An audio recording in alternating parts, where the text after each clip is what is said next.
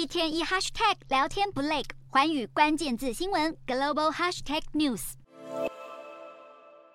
日本首相岸田文雄和南韩总统尹锡悦并肩走在一起，抵达美国马里兰州的大卫营，而拜登早就在前方等着欢迎两位盟国领导人。为了符合大卫营作为美国总统度假地的休闲气氛，三个人都没有系上领带。美日韩领导人在十八号迎来史上首度的单独高峰会。这次美日韩高峰会主要讨论包括军事合作、强化三边国际事务协调、中国在南海的活动，以及北韩的挑衅和核发展，同时也有触及维护台海和平稳定。虽说先前白宫就透露，这场峰会的定位是为了交往，而不是孤立中国。但中国作为美日韩三方都谨慎对待的区域强权，自然少不了成为关注对象。而三方会后的联合声明，更对中国在南海的危险和挑衅行为表达明确关切。美日韩峰会后发表了三份文件，其中名为“三方协商承诺”的文件，承诺三方面对集体安全的威胁时，要迅速协调应对行动。虽然说目前这个三方防卫架构尚未达到北约的集体防卫层次，